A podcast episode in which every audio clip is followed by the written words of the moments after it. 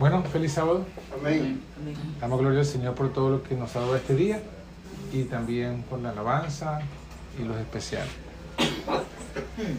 Em, hoy queremos estudiar un tema importante que le hemos titulado El camino de la verdad presente.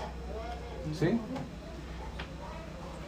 Y evidentemente la pregunta es ¿por qué hablar del camino de la verdad presente? Bueno, básicamente sabemos que estamos viviendo tiempos eh, críticos. Recientemente, la noticia que más ha, ha- ha causado impacto es acerca del terremoto que sucedió allí en Asia, ¿verdad? En Turquía y Siria, estas países que están allí en el Medio Oriente. Y que bueno, ha sido muy devastador, han muerto más de 40.000 personas, toda la ciudad destruida. Y bueno, eso cuando lo vemos uno siempre se pregunta por qué o por qué es lo que estaba pasando. Y siempre salen los que buscan explicaciones fantásticas o los que buscan teorías que no son. Pero ya son cosas que ya sabíamos que iban a ocurrir porque el Señor Jesús lo, lo mencionó, que vendrían terremotos que serían incrementándose cuanto más cercana tuviese su segunda venida. Y en ese tiempo que estamos viviendo, estamos viviendo en, un tiempo en el, que, en que Jesús, su venida es inminente, es en esta generación, y cuando decimos inminente es que no va a, a postergarse más de lo que ya se ha postergado. Cuando decimos que es en esta generación, es que estamos diciendo que nosotros en el curso natural de nuestra vida vamos a ser testigos de la segunda venida de Cristo, de los eventos. Y un amén a eso, muy bien.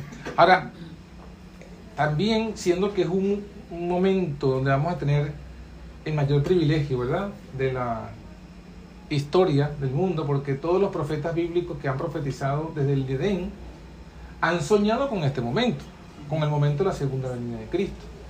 Y lo han visto de lejos, lo han profetizado, pero nosotros somos los llamados a ser testigos. Es un gran privilegio, pero a su vez, como es un gran privilegio, también hay un gran peligro.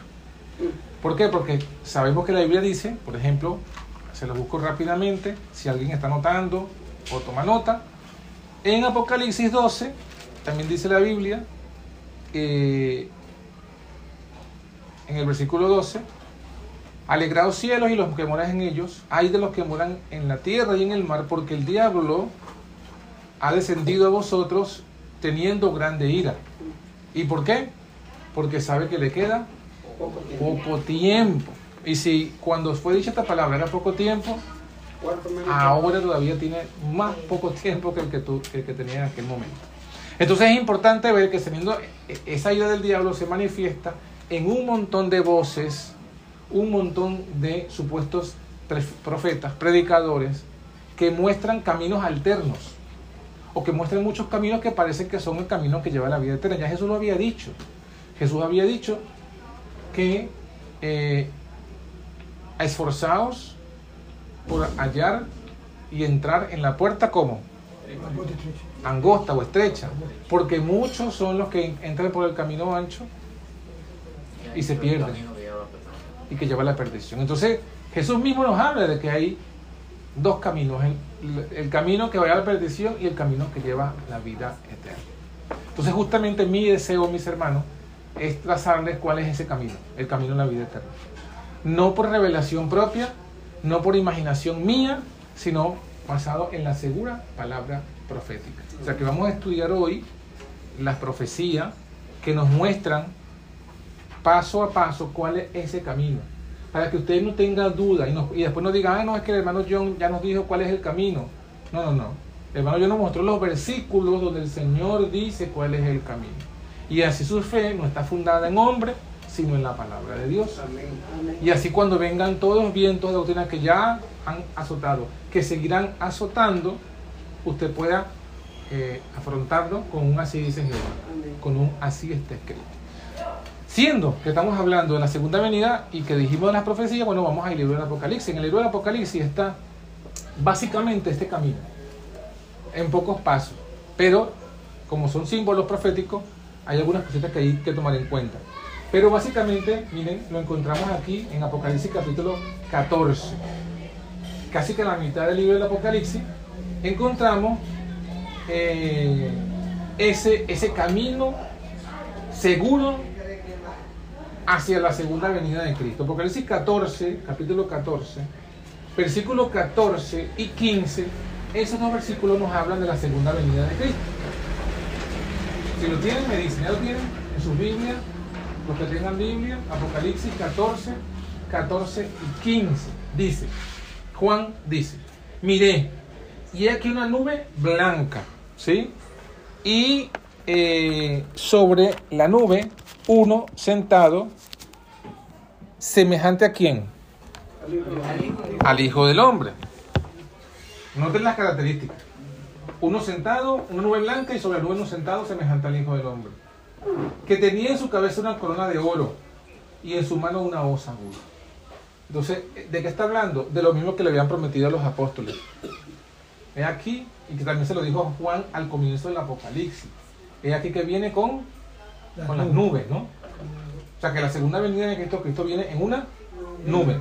Por tanto, este versículo, ¿de qué está hablando? Si está hablando de, de una nube y de uno que se parece a un hijo de hombre sentado en la nube, ¿de qué está hablando? Cristo viniendo. De Cristo en su segunda venida.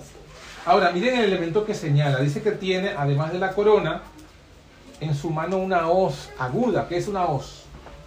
Un instrumento de cegar el trigo. Ajá, muy bien. Un instrumento para cegar el trigo.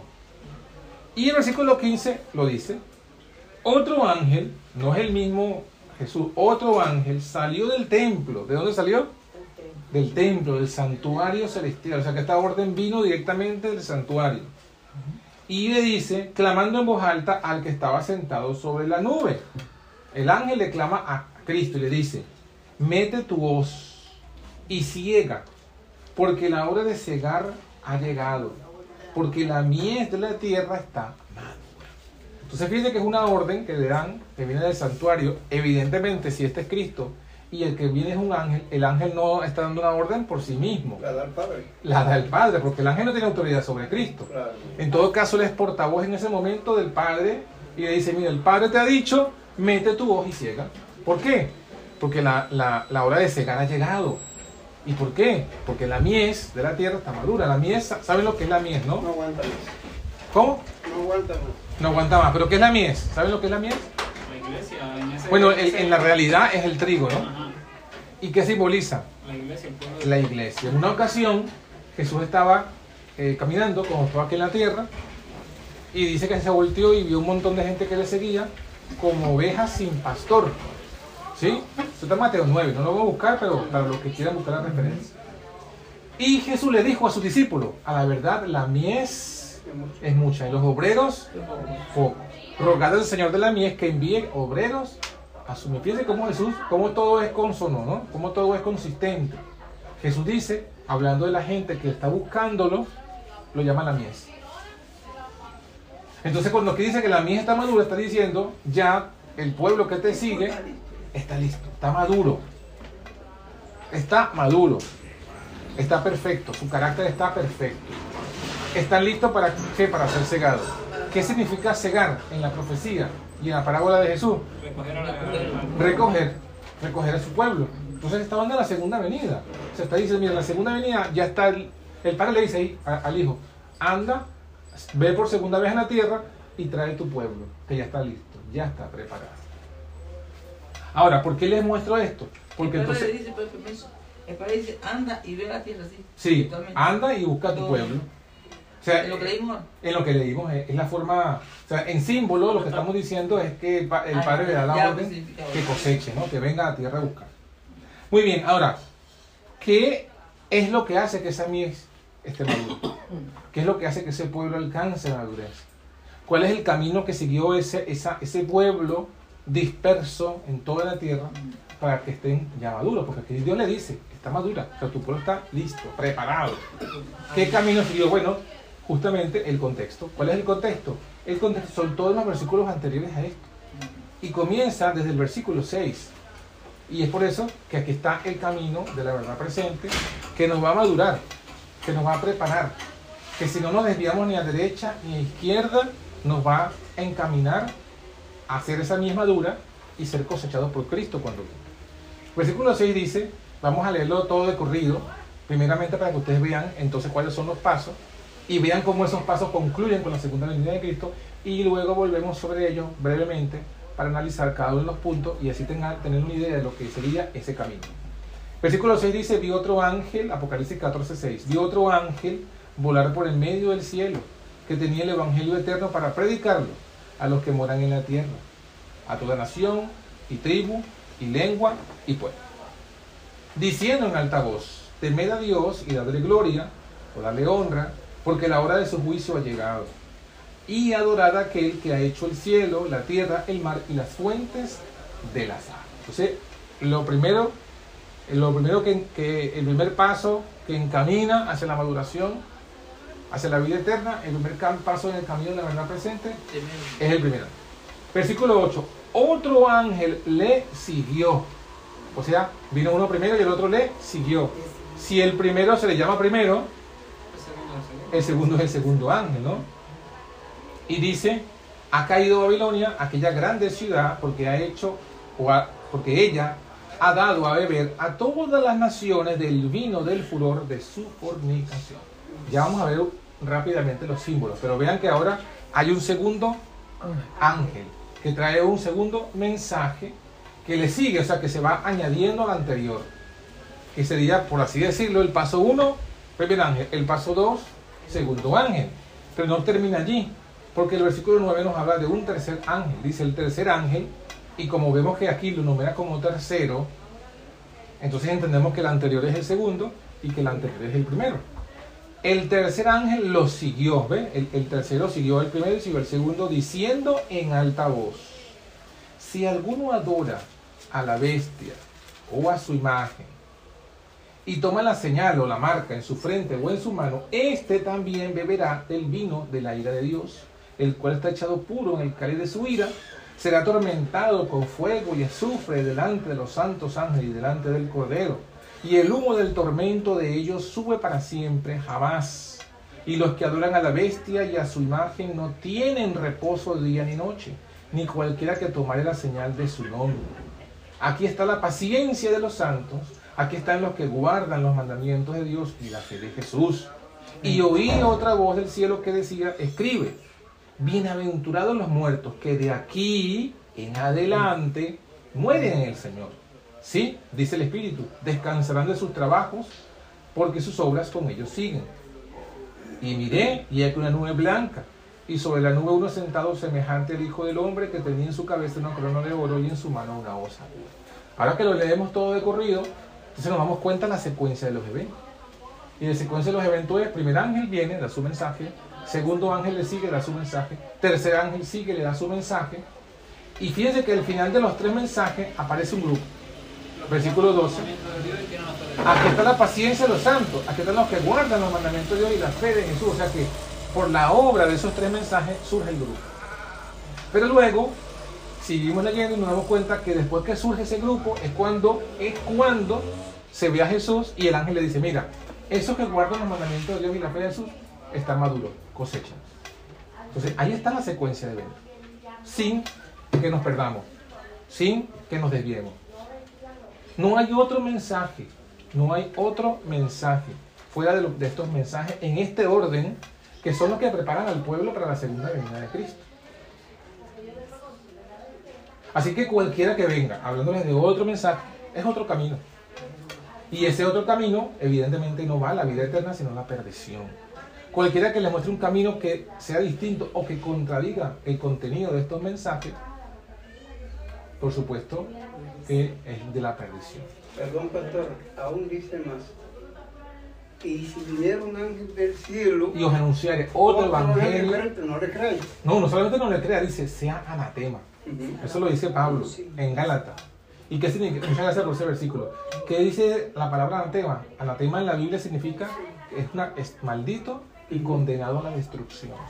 Y por supuesto que todos los que sigan al anatema te compartirán la misma suerte.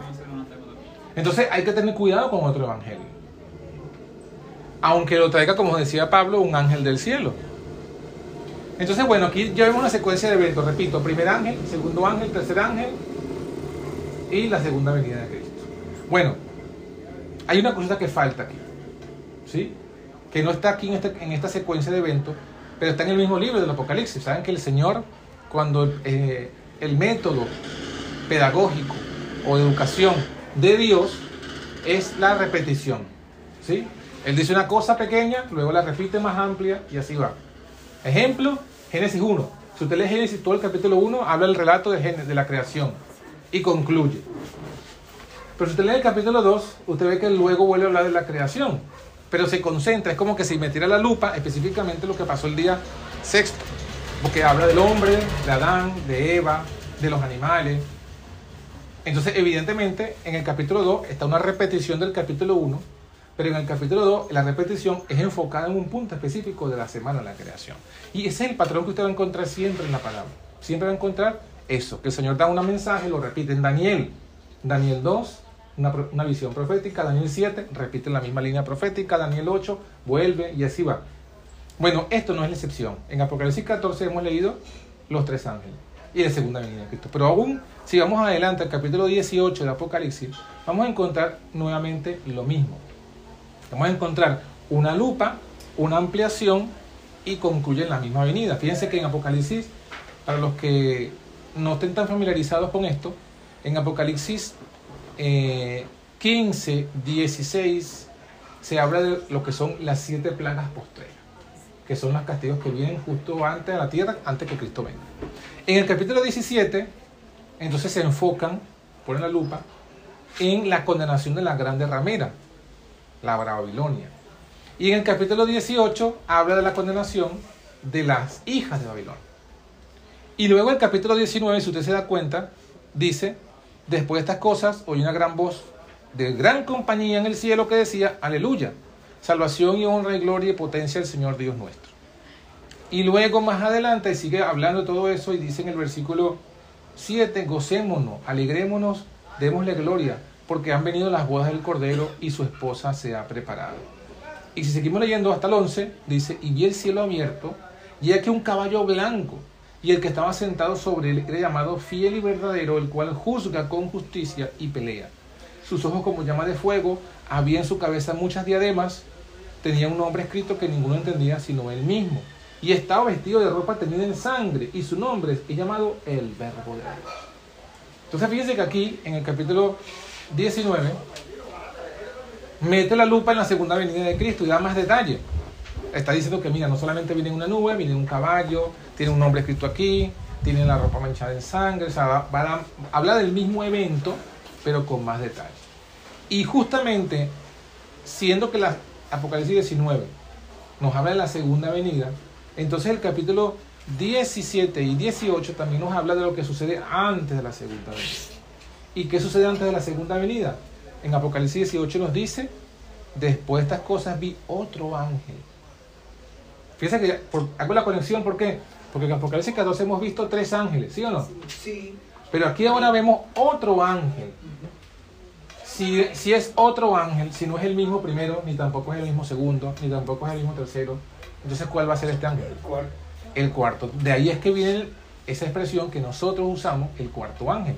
Aquí está. Otro ángel vino del cielo, teniendo grande potencia, la tierra fue alumbrada de su gloria.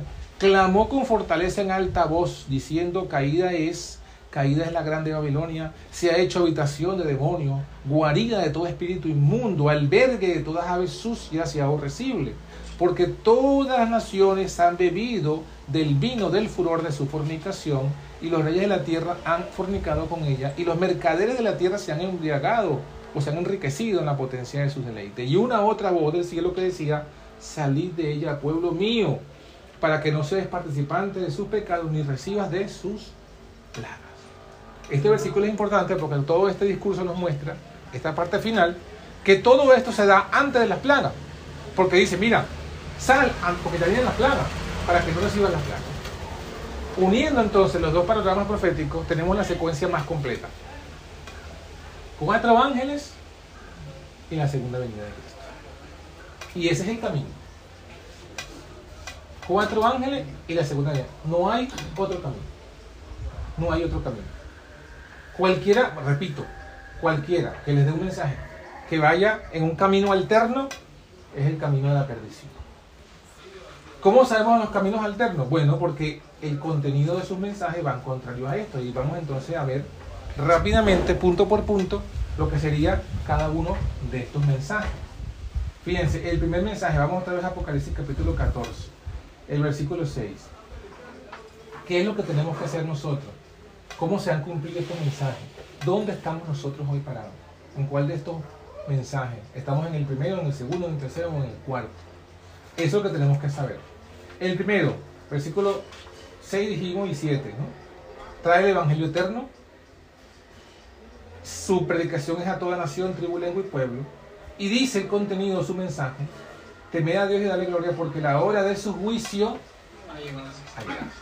Pregunta. Pero bueno, antes de preguntar, primero, ¿qué mensaje será aquí? Este mensaje nos dice claramente, claramente nos dice que antes de que Jesús venga, porque si esto ocurre antes de que Jesús venga, antes de que Jesús venga habrá un juicio. Hay, muchas, hay muchos cristianos que predican que no hay juicio, que apenas, fíjense, ¿qué- ¿a qué me refiero? Eh, ¿Para qué es un juicio? Un juicio donde se determina ¿Quién es culpable? ¿Quién, quién es culpable y quién es inocente. Y el que es culpable, ¿qué se hace? Cuando se determina que es culpable, Se le asigna un castigo, ¿verdad? Ahora, ¿ustedes creen que Dios es como, el- como, como los jueces injustos en la tierra? Porque en, en el mundo de la tierra, alguien hace algo malo y mientras tanto, ¿verdad? Mientras tanto, llega su juicio, ¿a dónde lo meten? En la cárcel. en la cárcel. ¿Será que Dios es así? A veces hay gente, bueno, no sé aquí, no hablo de Cuba, pero hablo de Venezuela. En Venezuela hay gente que han pasado años, años y más años no, y no aparece en un tico. de, su, de, de un, de un delito que todavía no lo han juzgado. Y cuando finalmente lo juzgan, por decir algo, pasó 20 años en la cárcel y su delito era por, por 5 años. ¿Cómo le devuelven los 15 años que le metieron de más? ¿Eso es justo o es injusto? Injusto. ¿Dios será así? No, porque Dios. Porque Dios es justo por definición. Entonces quiere decir que Dios, vamos a decirlo que esos términos, Dios no mete a nadie en la cárcel no lo antes de que sea juzgado. ¿Sí o no? Exactamente. Ah, entonces cuando la gente muere, los que, ya, los que han muerto, ¿ya están condenados o están esperando el juicio? Esperando el juicio. Ah, entonces están esperando el juicio y no están, y no están en la cárcel, no están ni en el cielo ni en el infierno. Porque hay en el caso de la salvación hay dos recompensas. El, como dice Romano, el que bien hizo, vida eterna. Y el que hizo lo malo, a la condenación. Pero hasta que no sea juzgado, Dios no va a mandar a nadie ni al cielo, porque todavía no sabemos si es inocente o no, ni tampoco lo va a mandar al infierno o al, o al- o al lago de fuego, hasta que No venga el juicio. todavía si. Ajá, entonces todos aquellos que dicen que apenas la gente murió, ya está en el cielo o en el infierno, están contra el mensaje del juicio. Porque Dios dice que primero va a juzgar a la tierra. Eso ahí, eh, pastor, eh, permiso. Ahí eso es, esa enseñanza viene de los católicos, precisamente el conflicto de los siglos. Hay una parte que lo explica clarito, clarito. En el capítulo que se titula ¿Pueden hablarnos nuestros muertos? Explica y, y fue estrategia de- del papado para, en el tiempo que ellos eh, prácticamente abolieron la Biblia, como estrategia para manipular a las masas y que en vida eh, hicieran sus propósitos con la esperanza de ganar el cielo. Ya. Y ahora quien, quien, quien está haciendo esa obra, además de los católicos, son Todos todos los los que predican el infierno. Todos los que predican el infierno. Bien, además de eso, este mensaje nos habla de una hora. O sea, nos dice, hay una hora en que comenzó el juicio. Esa hora está profetizada en Daniel 7, Sí, amén. Daniel 8, específicamente el versículo 14 que nos dice hasta 2300 tardes y mañana y el santuario sería purificado. O sea que el juicio comenzó el 22 de octubre de 1840. 1844. Entonces, ya este mensaje se está, desde esa época se está dando. Y cualquiera que ponga, los que no, los que necesiten más confirmación, en este caso la hermanita, el hermano, este, ¿cómo se llama? Adán. Adán, queda encargado de explicarle con más detalle todo eso. Y, allí lleva ahí un conflicto de los siglos que después eh, se llama, el capítulo que habla de eso se llama el santuario, Ajá. que también explica. todo, esa, todo ese asunto bien. Pero bueno, el punto entonces en cuestión es que ese es el primer mensaje. El primer mensaje es entender que la Biblia nos habla de que se ha cumplido la profecía de que el juicio ya comenzó. ¿En dónde comenzó el juicio? En el cielo. en el santuario que está en el cielo. Eh, cualquiera que predique algo contrario es otro camino. Cualquiera que reniegue de ese mensaje es otro camino. ¿Y cuál es la preparación? La preparación dice aquí, temer a Dios Y darle gloria. Bueno, básicamente dice, temer a Dios y darle gloria. Uno. Y luego dice, y adorad a quién? A aquel que hizo el cielo, la tierra, el mar y la fuente de las aguas. ¿Quiénes son? ¿Cuántas personas hablan aquí? El Padre y el Hijo. del Padre. Habla de dos, ¿sí o no? Temer a Dios, uno. Y adorar a aquel que creó, el Hijo. Porque además dice la misma palabra que Dios, el Padre, creó todo Por medio de de Dios. Y también, entonces parte del, parte del mensaje primero es entender que hay que temer a Dios, uno, y adorar al Creador, dos, ya está. Cualquier otra cosa no es- va contra el mensaje del primer ángel. Y es otro camino. Muy bien, entonces, entendido esto, eh, debemos entender que este mensaje comenzó a darse, se cumplió, esta es una profecía, en 1840 y 1844. ¿Y quiénes predicaron este mensaje? William Miller eh, Y sus colaboradores. William Miller y sus colaboradores fueron, porque acuérdense, en la Biblia dice el primer ángel. ¿Quién es el primer ángel?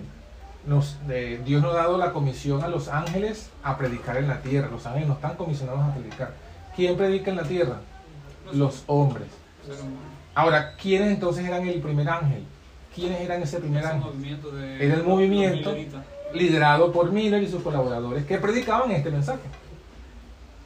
Entonces, todos los cristianos que en aquel momento y que hoy día no aceptan, no reciben a Miller, a sus colaboradores como esos mensajeros que Dios envió para este mensaje, están, han quedado Se- fuera del camino. Se quedaron atrás. Se Pero queda- no, pastor, no están rechazándolo a ellos, sino a Dios. Muy bien, como dice Mateo 10, el que a vosotros rechaza, a mí me rechaza.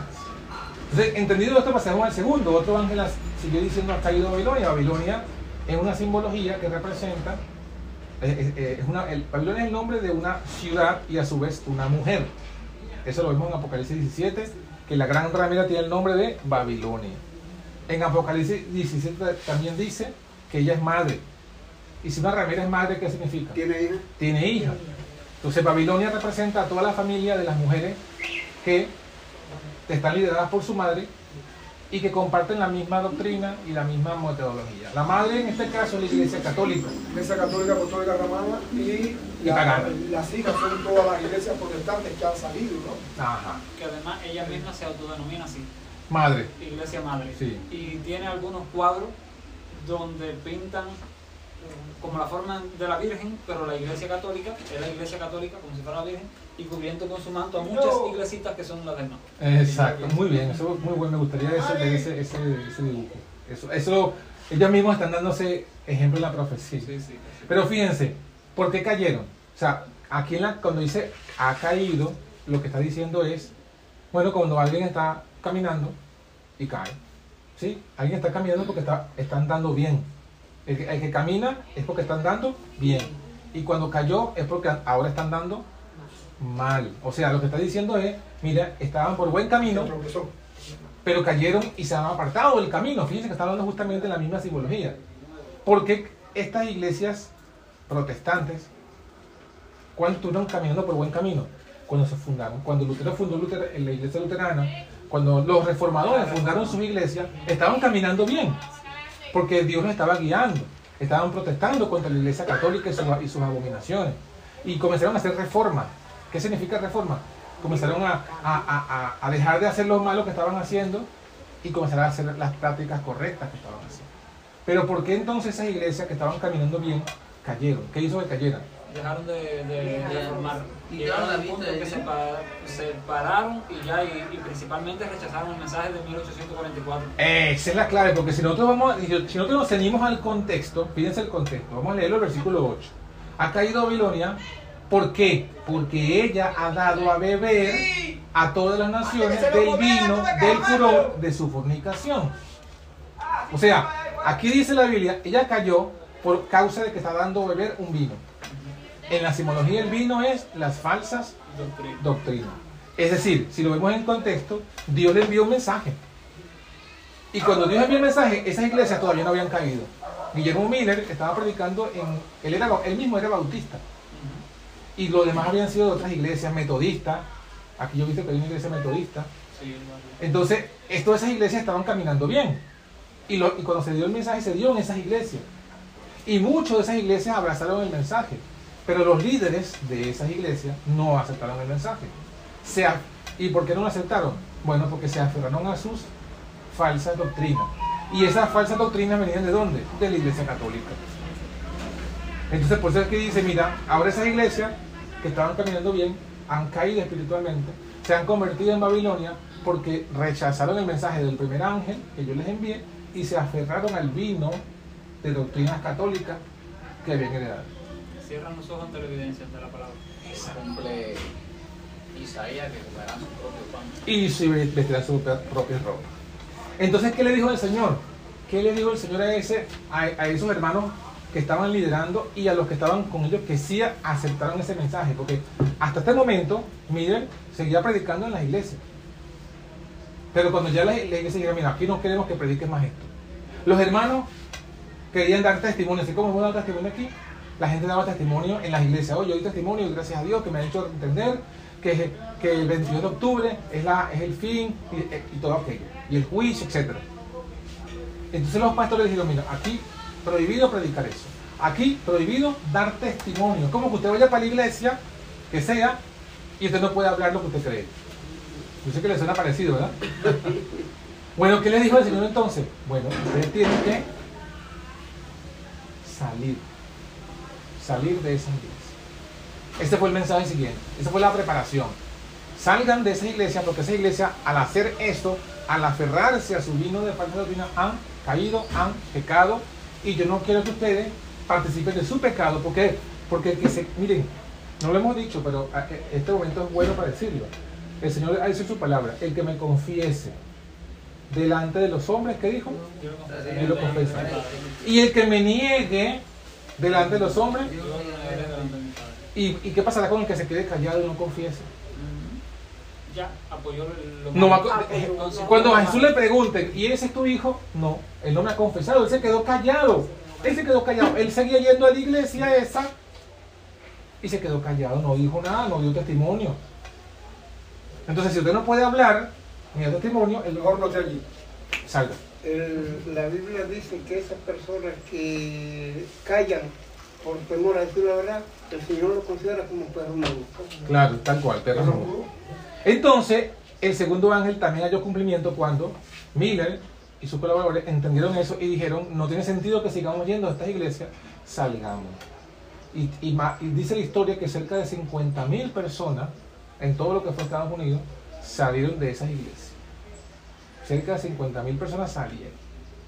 Y entonces, ¿cuándo ocurrió esta salida? En 1844. Ahí salieron. Y esas iglesias quedaron allí. Así comienza entonces el movimiento que se llamaba Millerita, porque lo lideraba Miller, y luego llegó a llamarse Adventista, porque el contenido de su mensaje era la segunda venida de Cristo. Pero fíjense que entonces la iglesia adventista comienza saliendo, separándose de esas iglesias protestantes. Por eso es que si usted ve un adventista que se está ahora aliando de nuevo a esas iglesias, ¿qué está haciendo? Retornando al. Está yendo como el cangrejo, ¿no? Como dicen en Venezuela. No sé si lo dicen aquí. Sí, también. Yendo por así. Está echando para atrás como el cangrejo, está yendo para atrás. el. ¿Cómo? Tomando el vino. Ex- exacto, ya se había, eh, Embriagado. no, desembriagado, desintoxicado. desintoxicado, y ahora dijo, lo volvieron a invitar, porque tico no hace daño. Vale, pues, eso literalmente es lo que está ocurriendo. Muy bien, ese es el segundo paso, el segundo camino. O sea que, le- o sea que, o sea que, si usted y yo queremos salvarnos y queremos estar preparados para la segunda venida de Cristo, además de estar consciente que hay un juicio y que yo debo prepararme para el juicio obedeciendo los mandamientos de Dios, que eso significa temer a Dios y darle gloria, usted tiene que cortar todo vínculo que tenga con cualquiera de estas iglesias babilónicas. O sea, no puede haber salvación mientras usted tenga algún vínculo con Babilonia. Porque además ya hemos estudiado lo del pecado corporativo. Y ya lo hemos leído, lo leímos hace rato y lo vamos a leer ahora. estudiado el- Señor le de la dijo- santificación. Y el Señor le dijo a su pueblo, salid de ella para que no participe de sus pecados. Y le dice, si, si tú no sales de allí, vas a recibir su plaga.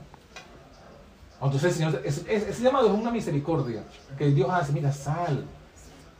Y, imagínense que, que, bueno, imagínense, ¿no? ya lo tenemos, ¿no? Pero no sabemos fecha, pero imagínense que, que Dios hubiese dicho, mira, en tal fecha, el 6 de febrero va a ocurrir un terremoto en las ciudades de Turquía. Salgan de esas ciudades. ¿Eso qué era? ¿Un castigo o el llamado? ¿Era castigo o misericordia? Misericordia. Misericordia Para que la gente se salve. se salga antes de que venga la destrucción. Eso es lo mismo que es el llamado. Salir de Babilonia es, es Dios diciendo, mira, viene un castigo. Sal, por favor. Bueno, paso siguiente, versículo 9. El tercer ángel lo siguió diciendo en alta voz, según adora la bestia, su imagen, toma la señal en su frente o en su mano, este también beberá del vino de la ira de Dios. Entonces aquí está hablando también ahora del castigo, de la ira de Dios. ¿Sobre quiénes? Sobre los que adoran a la bestia, su imagen y su marca.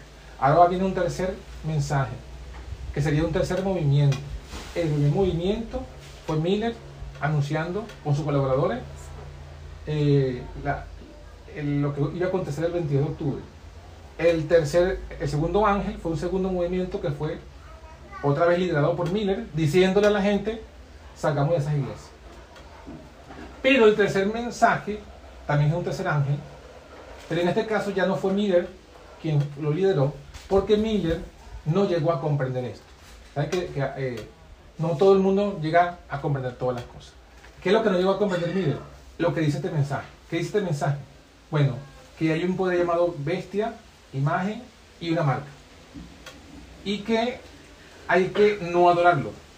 Y como contraste de ese grupo que lo adora, hay otro grupo que dice, el versículo 12, ya lo leímos, que son los que guardan los mandamientos de Dios y la fe de Jesús. ¿Qué fue la, la verdad que entendieron en este momento? Que no solamente, había, no solamente el vino consistía en falsas doctrinas acerca de la segunda venida y del juicio y de otras cosas, sino también había otro vino falso. Y era el, el vino que todavía tienen todas estas iglesias. ¿Cuál es el vino? Que los mandamientos de Dios están abolidos. Eso todavía, eso todavía lo tienen esas iglesias. Usted va a predicar los mandamientos de Dios, está abolido. Y ahí coinciden testigos de Jehová, evangélicos, pentecostales, católicos. Todo lo que usted se le ocurra coincide en ese. Presbiterianos, Todos coinciden en ese vino falso. Cuando aquí la profecía dice, no, mira, los mandamientos de Dios hay que orar. Miller no llegó a entender eso, de que los mandamientos de Dios sí que estaban vigentes, y por eso el Señor entonces tomó otros que tomaron la batuta y que se convirtieron en los líderes del tercer ángel. ¿Quiénes fueron? John Wagner. No, John Wagner no. Jaime White. Jaime White, Elena, Elena, eh, José Bates, Bates. Lowborough, Smith, los que nosotros hoy día lo- le colocamos un solo nombre y lo resumimos todo. Los pioneros. Entonces los pioneros son ese tercer ángel que comienza a hablar de los mandamientos de Dios. Y que dicen, entendiendo que los mandamientos de Dios están vigentes, entonces el poder que cambió la ley de Dios del sábado al domingo, ese es el poder llamado a bestia. Los que siguen a ese poder, en ese en esa engaño, es la imagen de la bestia, porque la imagen es, como decir, si usted se da cuenta cuando dice que Adán tuvo su primer hijo, Caín, dice que Adán, Eva concibió y dio a luz a Caín. Y que dice, dice que es a semejanza e imagen de Adán. Está en Génesis 4. En la Biblia, imagen y semejanza se refiere al hijo. Cuando tienes un hijo, es hecho a tu imagen y semejanza. Cuando aquí habla de la bestia y su imagen, está hablando de un poder y su hijo. Y es lo mismo, que es el equivalente a la, ma- a la Babilonia y sus hijas. O sea, la Babilonia es la iglesia católica.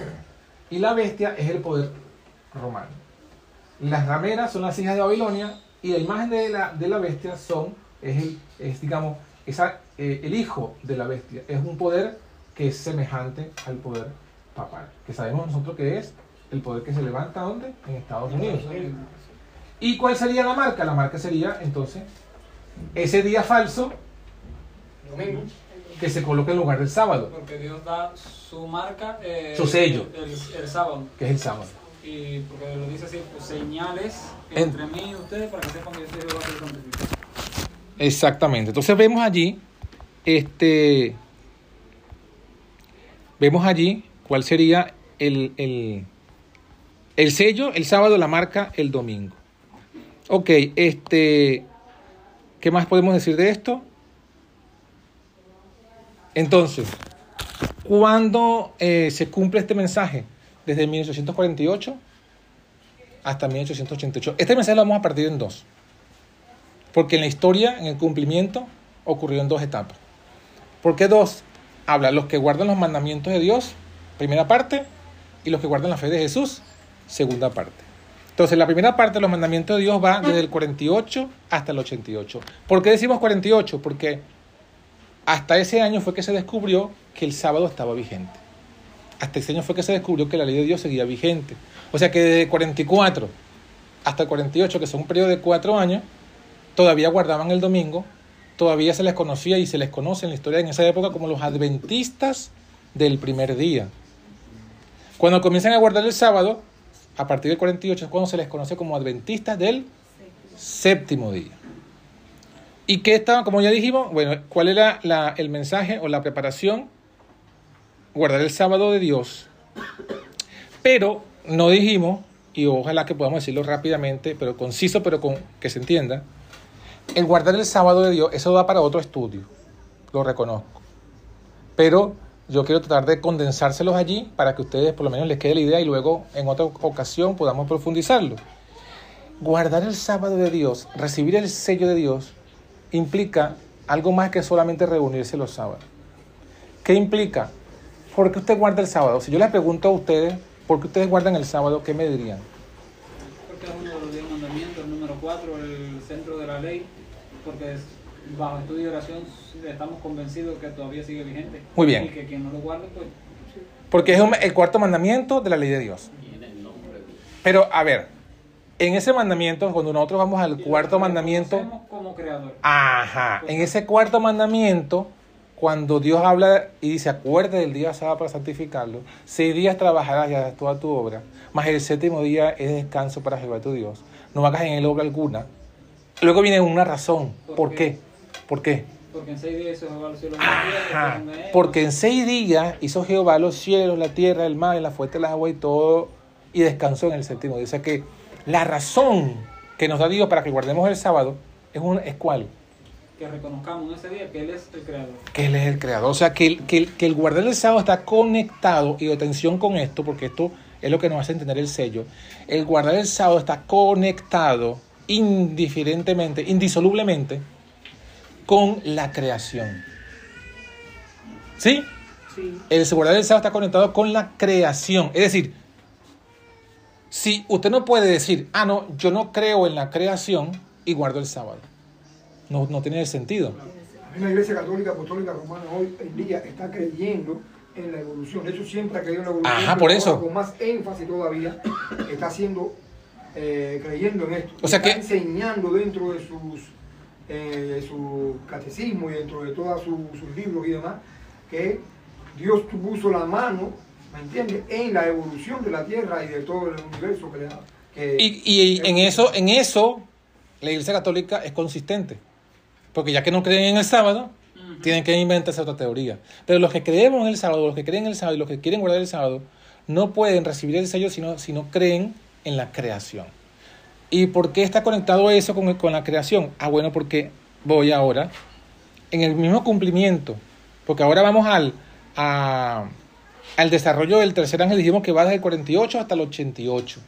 Ese es un periodo de 44 años.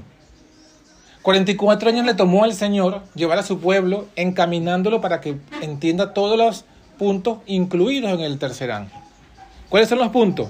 Bueno, si ya dijimos que el sábado está conectado con la creación, toda la verdad sabática es una revelación en cápsula de la verdad de la creación. Recibir el sello del sábado es recibir la verdad de la creación.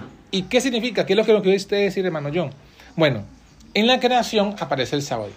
Pero el sábado no solamente está en la creación. ¿Qué más está en la creación? ¿Qué otras verdades están en la creación? Bueno, fíjense. Cuando usted va a la creación, usted va a Génesis 1, y Génesis 2, en la creación está la dieta del hombre. ¿Sí o no? Cuando Dios creó al hombre, ¿cómo lo creó? Lo creó para comer cerdo, para que matar a los animales. Entonces tú no puedes ser guardador del sábado.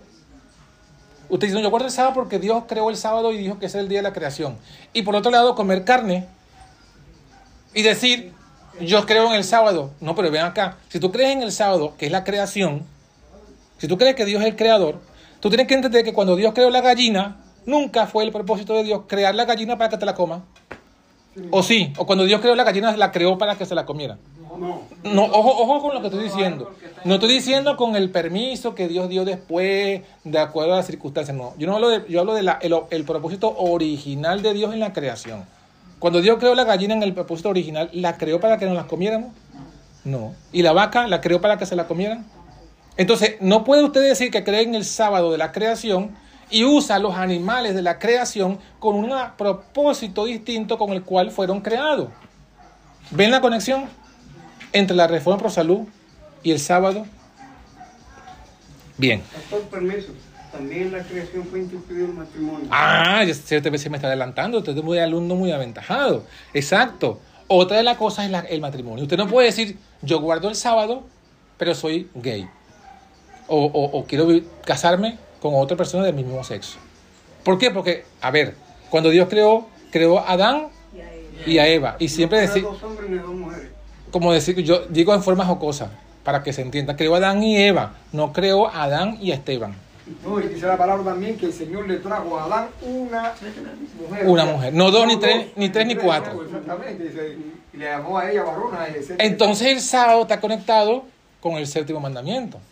Porque si tú crees que Dios creó todas las cosas, crees y aceptas el propósito de Dios con, con- con el matrimonio. Ajá. ¿Qué otra verdad encontramos allí en, el- en la creación que se conecta con el sábado? Bueno, para irla ayudando. eh, el sábado, la verdad, el sábado llegó al pueblo adventista en el 48. La, lo del matrimonio en- llegó en forma de orden evangélico en el 63. Porque en el orden evangélico, cuando Dios creó la pareja, también creó que el hombre es la cabeza y la mujer es el cuerpo. O sea que ahí también Dios creó ese orden, ¿no? En el junio del 63 eh, vino la reforma pro salud. O sea, fíjate cómo Dios va ampliando el mensaje del tercer ángel, la dieta del Edén.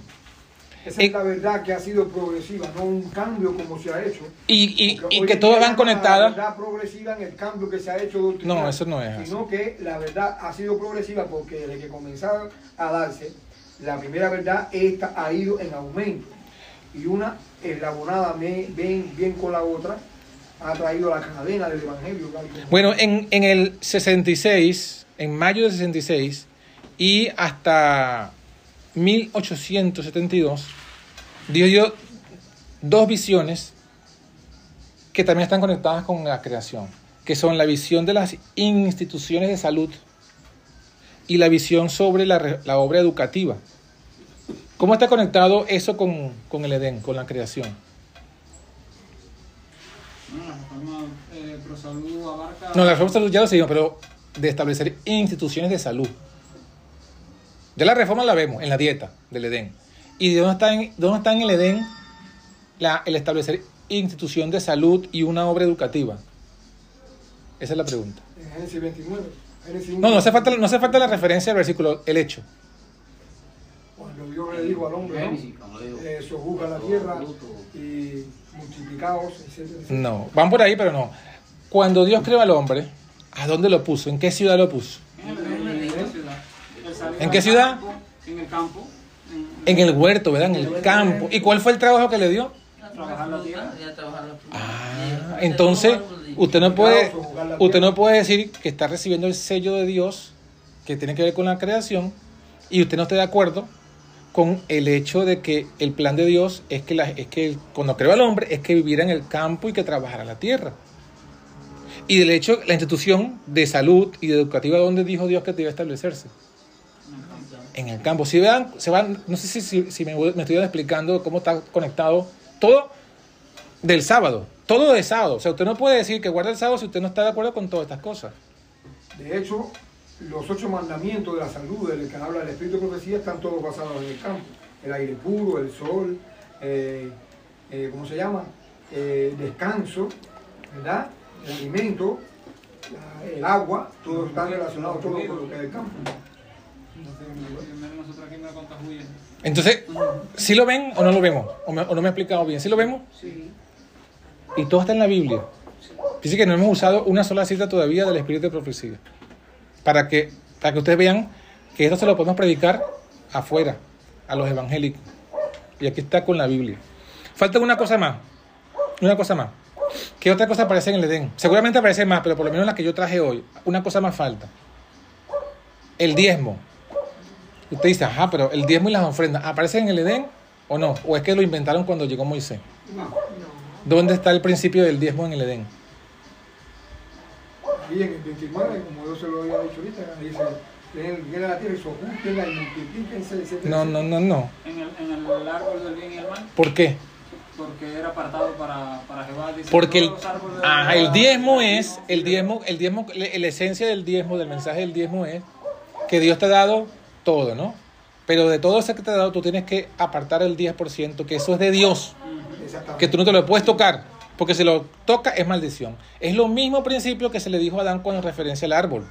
De todos los árboles del huerto puedes comer, pero de este no. Ese es el principio del diezmo, el principio de que Dios te da bastante en abundancia, pero se reserva una parte. Y esa parte no la puedes tocar, porque eso es de Dios. Y si la toca, viene lo maldición. mismo que con el sábado. Y lo mismo con el sábado en relación con el tiempo. Entonces, fíjense todas las verdades que aparecen allí en el Edén en relación con el sábado. Y, que, y cómo se fueron desarrollando a lo largo del- del- de la experiencia del pueblo adventista entre 1848 y 1888. Y luego llega la segunda parte, que la segunda parte es la fe de Jesús. Que la fe de Jesús dice el versículo 12, la paciencia de los santos, los que guardan los mandamientos de Dios. ¿Y que guardan qué? De todo lo que hemos hablado, ojo, todo lo que hemos hablado, como dijimos que viene del sábado, ¿a qué pertenece? A los mandamientos de Dios. ¿A qué pertenece la reforma de salud? A los mandamientos. ¿A qué pertenece este el matrimonio? A los A, mandamientos. los mandamientos. ¿A qué pertenece el orden evangélico? A los mandamientos. ¿A qué pertenece el establecerse en el campo? A los mandamientos. a los mandamientos. Y ya dijimos que el diezmo también pertenece a los mandamientos. Porque todos se desprenden del sábado. Y de eso Porque- está comprendido en el mandamiento número 6. No, no robarás. Correcto. Entonces, todo lo que Dios le fue mostrando al pueblo era eh, ampliando y profundizando en el sábado, los mandamientos, el sexo. Pero faltaba la otra parte, la fe de Jesús. Y esa parte llega en 1888 cuando Dios le da la fe de Jesús, que significa, la fe de Jesús no es otra cosa que creer Dios manda, quién es Cristo. Dios manda a- Dios dice que va a tener un pueblo santificado en la tierra. Y el sábado también es santificado.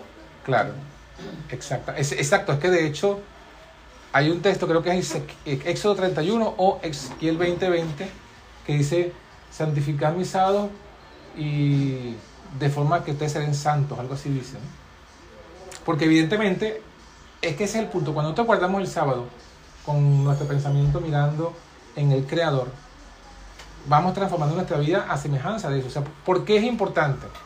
O sea, eh, la pregunta de siempre. ¿Por qué, eh, ¿Cómo podemos mostrar que la reforma pro salud es el brazo derecho del mensaje del tercer ángel? De esta forma. Que es importante la, la reforma pro salud en el mensaje del tercer ángel? De esta forma. ¿Por qué? Porque está conectado con el sábado. Como ya dijimos. Si tú de verdad eres consciente que el sábado es por la creación, con el sábado de la creación vienen otras cosas. Están conectadas todas. Por eso es que, aunque ciertamente, aunque ciertamente no sea pecado comer algún animal limpio, porque Jesús comió y no pecó, a nosotros en este último tiempo eh, se nos ha llamado por el mensaje del sellamiento a volver al Edén. Fíjense que Jesús, inclusive Jesús lo dijo. Jesús lo, lo adelantó porque Jesús cuando le preguntaron del matrimonio, y los fariseos le preguntaron del matrimonio. Eso está en Mateo 19. ¿Y qué le preguntaron? Le dijeron, Moisés nos permitió repudiar a la mujer. O sea, los fariseos refieren a la ley de Moisés. Pero cuando Jesús responde, ¿a dónde refiere Jesús?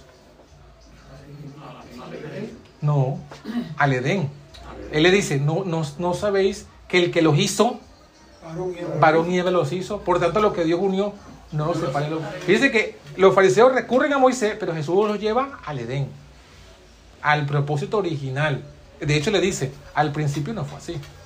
Entonces, vemos que el plan de Dios es que, aunque sí, en algún momento, por alguna circunstancia, Dios permite ciertas cosas, su plan es que volvamos al Edén.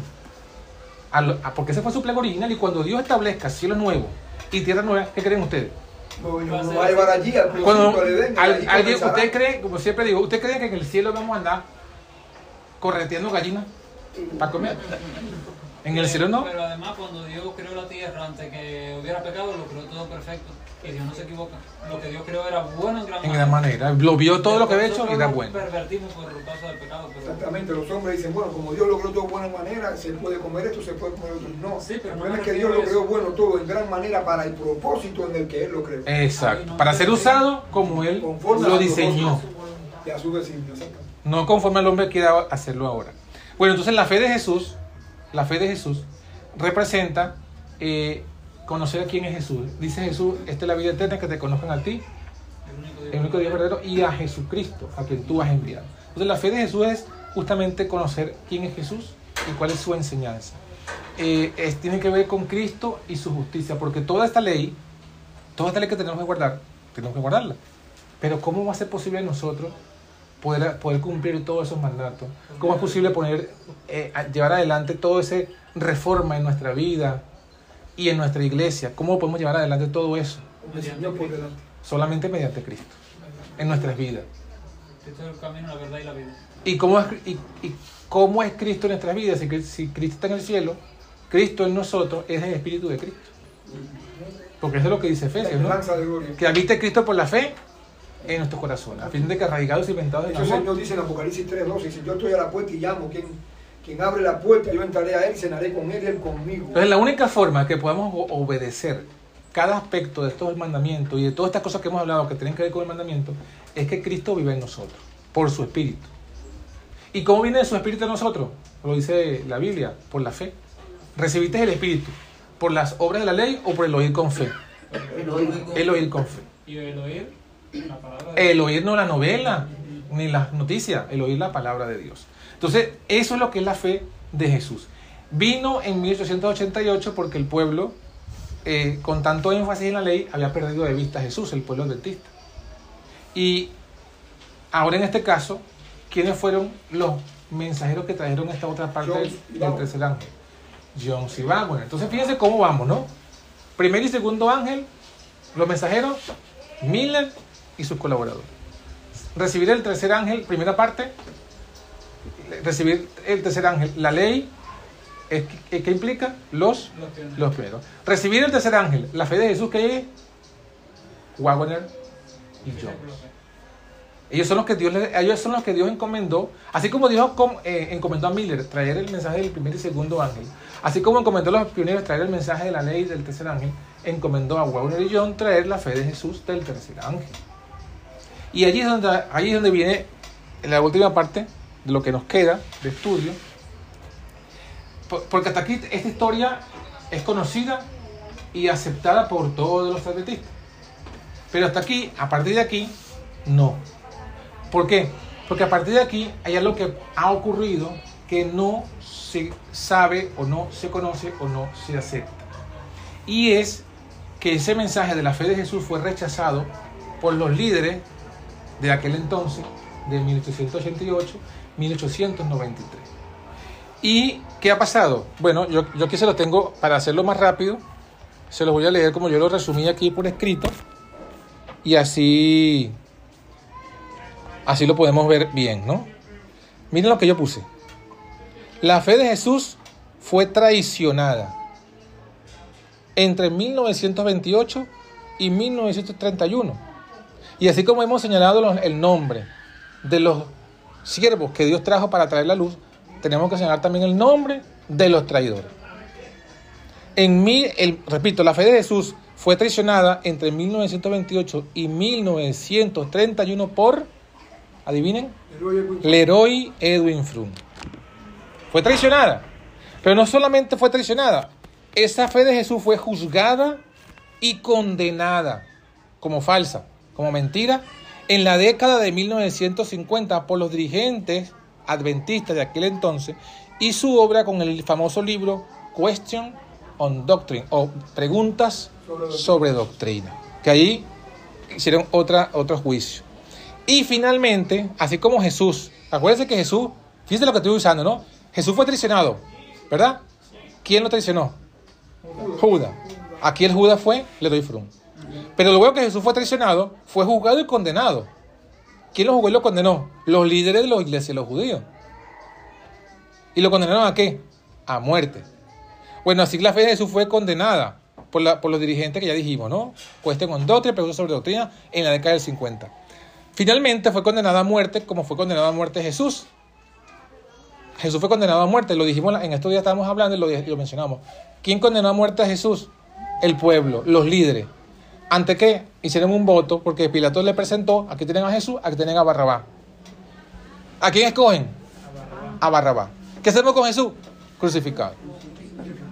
Cuando la iglesia hizo un voto, todo la iglesia adventista hizo un voto para condenar a muerte la fe de Jesús y decir, no queremos ese Jesús que predicaron Wagner Jones. No queremos ese Jesús, queremos otro Jesús llamado Barrabás. ¿Cuándo ocurrió eso? En 1980, cuando la Conferencia General de Dallas, Texas, establece y vota unánimemente por todos los delegados adventistas de todo el mundo un nuevo resumen de fe llamado 27 creencias de los adventistas del séptimo día, en el cual aparece un nuevo Dios llamado Trinidad y un nuevo Jesús, que, no, que ese nuevo Jesús no tiene ni carne de pecado, ni es, ni es hijo engendrado de Dios. Allí fue cuando la conferencia adventista general en 19- en 1980 hizo parecido a lo que hicieron los judíos. Votaron y dijeron, no queremos ese Jesús, queremos este. Porque si no, no, no se olviden que Barrabás era un falso Mesías. Barrabás era un falso Mesías, un falso Cristo. De hecho, lo dice el, el- el deseado que él, él cuando comenzó, antes de que los tomasen preso, él se había presentado como el Mesías. Y muchos lo siguieron.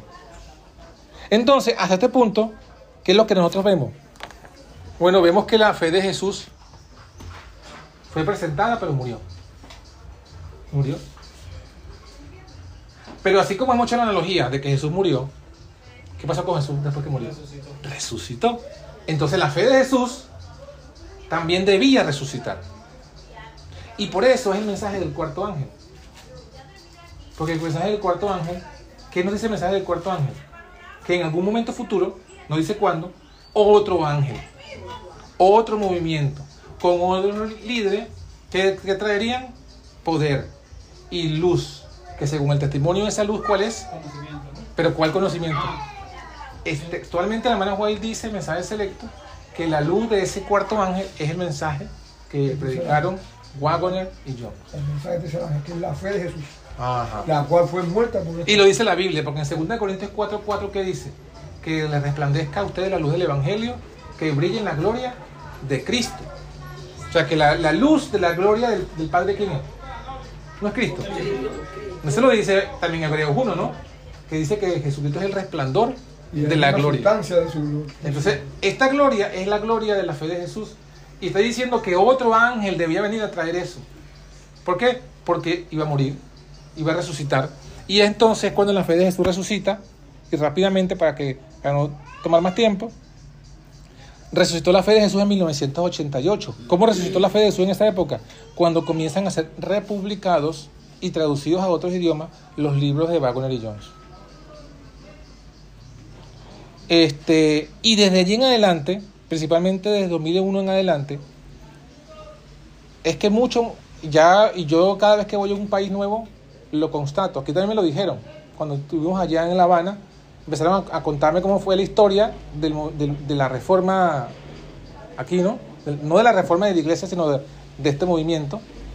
Y me, y- y- 90, casi algunos. 90, casi, 2000. eh, Alguno de ellos es fundador de aquí, ¿no? De nuestro movimiento aquí en 90. Luis, no. Manolo, no, no, no de la reforma de la iglesia, no, no. Sino que comenzaron a despertar, pues adventistas comenzaron a despertar porque se cambió el logo, porque se cambió la Ese fue el doctrina. principio de eso, el cambio del logotipo. Ahí hubo hermanos que se despertaron. Levantó el movimiento Bueno, eso, eso, eso, eso pasó, eso ha pasado yo, donde yo he ido y he preguntado. Yo fui a Brasil, he ido a Colombia, he ido este, ahora en España y he tenido contacto con otros hermanos por internet y siempre que, les- que conozco gente y grupos nuevos que no he tenido yo pues el- el- la mano para eh, predicarles, sino que ellos han llegado por obra de Dios a, la verdad, les pregunto, ¿y más o menos cuándo comenzaron ustedes? Más o menos, ¿cómo? Y todos van para lo mismo, finales de los 90, 2000.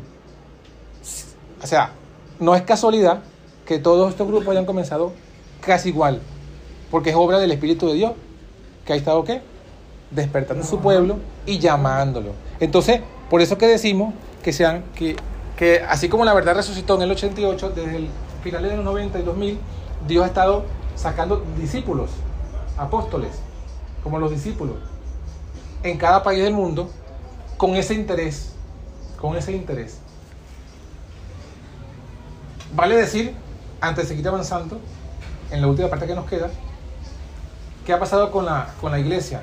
La iglesia, en lugar de avanzar en el camino de lo que estamos leyendo, los tres ángeles, ha, ha, ha dado media vuelta. Exactamente. Ha, ha girado muy y se ha hecho para atrás. ¿Qué es, ¿Y qué, qué es lo que ella hacia atrás? Bueno, habiendo salido de los vínculos con Babilonia, ¿qué ha hecho hoy día?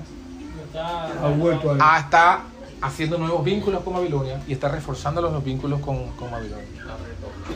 Está abrazando puntos del vino de Babilonia. O sea, está echando, o sea del, del tercer ángel se volvió hacia atrás. Pero como para, si yo he caminado un camino y me regreso, yo tengo que volver a pasar por el mismo camino, pero regresando. O sea, comenzó rechazando la obra eh, en el campo y sigue caminando hacia atrás. Rechazó la reforma pro salud, rechazó la dieta del Edén,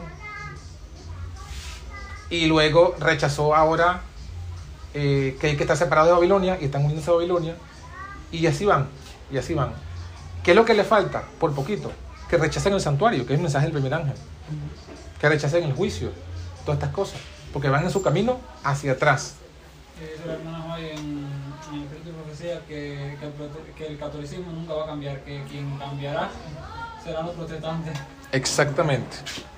Bueno, nosotros, nosotros nos encontramos aquí, hermano, en Apocalipsis 18. En Apocalipsis 18 solamente hay, eh, vamos a decirlo así, hay tres cosas. Está, primero, el cuarto ángel, que es un movimiento. Luego está ese cuarto ángel, en el versículo 1 dice, que tiene grande potencia o poder. Luego está cuarto ángel, cuarto ángel con poder, cuarto ángel iluminando. Y luego dice el versículo 2, y clamó con fortaleza. ¿Qué es eso? El amor fuerte que Es el fuerte pregón. Y luego de eso es el llamado a salir de ella. El llamado a salir de ella es, coincide con el mensaje de, de que hay que huir, huir de las ciudades. Entonces, fíjense que, que- que es lo que vemos aquí. El cuarto ángel, que representa un, un movimiento, que sigue al tercero Que en ese caso seríamos casi que nosotros. y que En ese caso seríamos, somos, somos nosotros y que somos llamados a reunirnos como los discípulos en aposentos altos. Pequeño grupo. siempre. ¿Y, y con qué? Y, y luego qué viene después de, de, de, de eso? Luego es que viene, si nos reunimos como cuarto ángel, o sea, como, como ese mov- movimiento, es con el, el ánimo de los, es con el mismo propósito de los discípulos.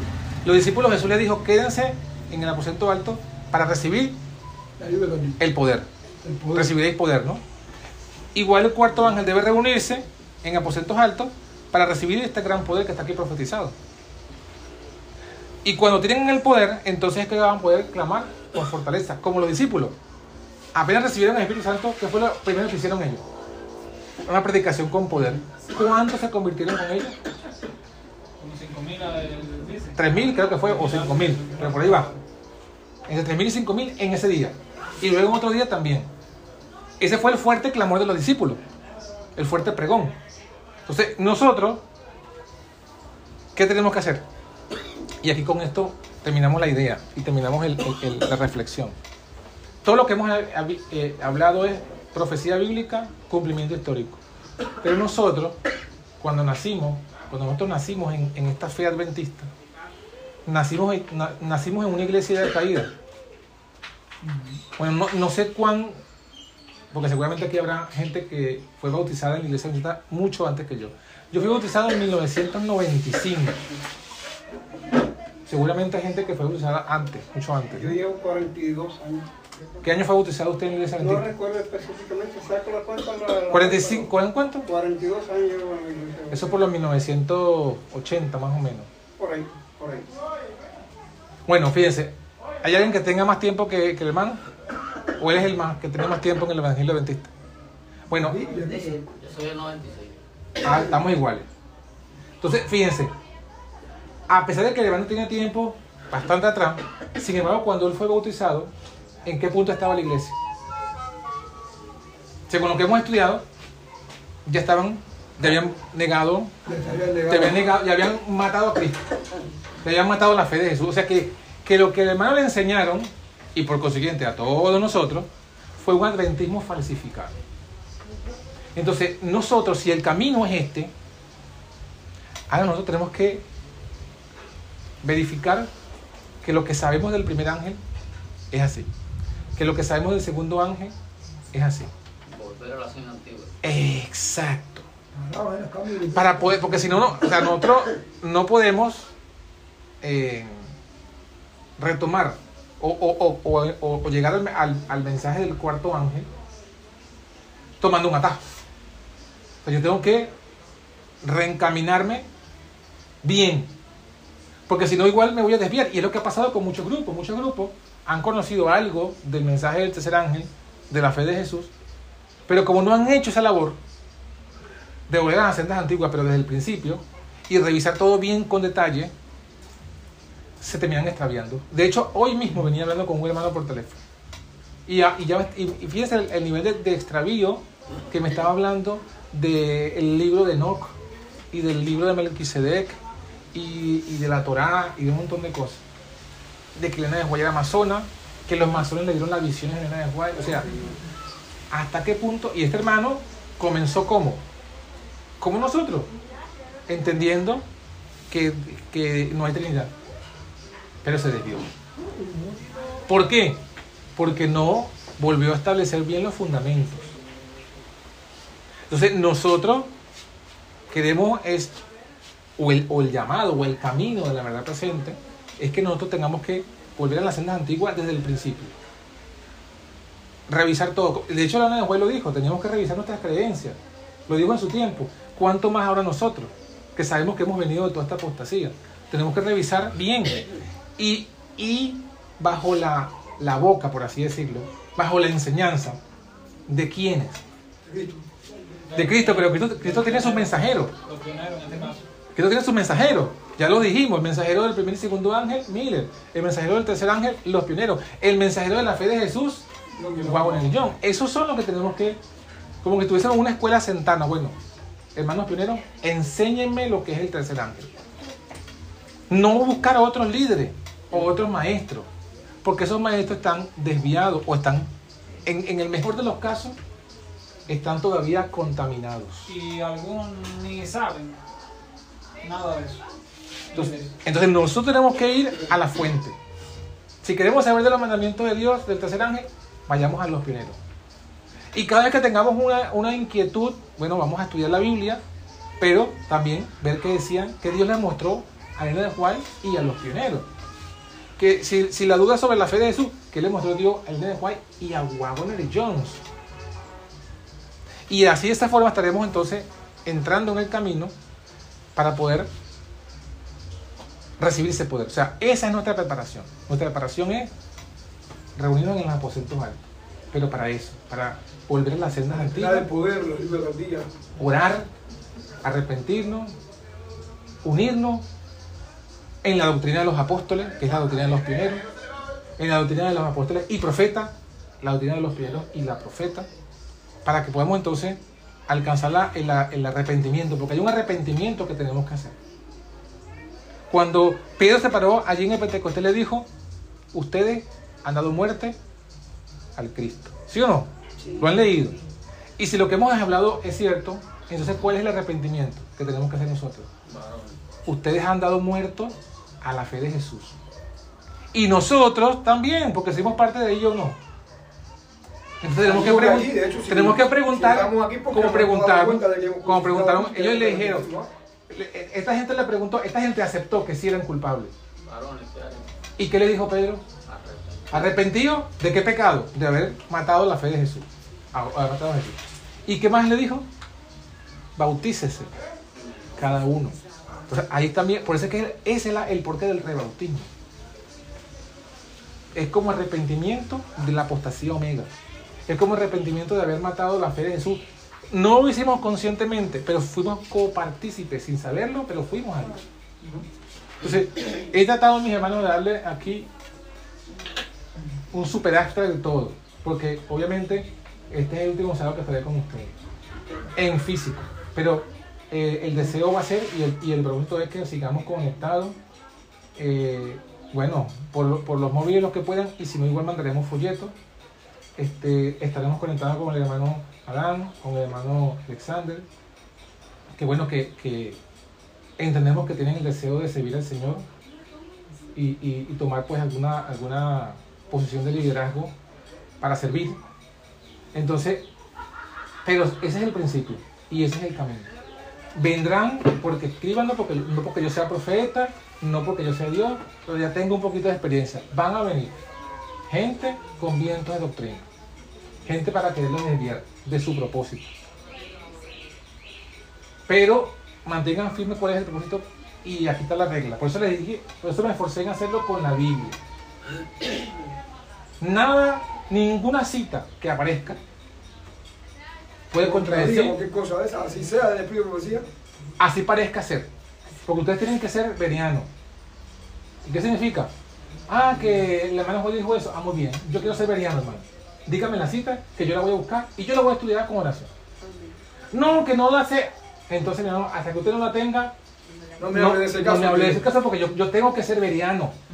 ¿Cómo creen ustedes cuando Pablo predicaba, él no andaba, él, da- él daba las citas para que la... Porque si no, ¿cómo los verianos eran verianos si Pablo cuando predicaba no les daba las referencias? Para que ellos pudiesen luego constatarlo. Entonces, tenemos que ser verianos. Y ahí tenemos la regla, la norma. Cuando aquellos, ellos no tenían Biblia y tenían nada. Tenían las escrituras. Tenían el Antiguo Testamento. Y podían verificar el Mi pregunta, y con eso terminamos. Este camino que les he propuesto aquí, ¿lo ven? ¿Quieren seguir el camino de la verdad presente? ¿El camino de los cuatro ángeles que nos va a preparar para la segunda venida de Cristo? ¿Sí o no? Amén. Yo quiero. Pastor, este mensaje no es de usted, este mensaje es de Dios. Amén. Y el que no se quiera salvar, que, se, que retire tu mensaje. Así es. Pero yo quiero, con el permiso de todos, decirle algo a mi hermana. ¿sí? Usted visita. Yo les invito entonces a que oremos para concluir. No, primero el himno. Ah, el himno, cierto, cierto. Vamos a ponernos de pie.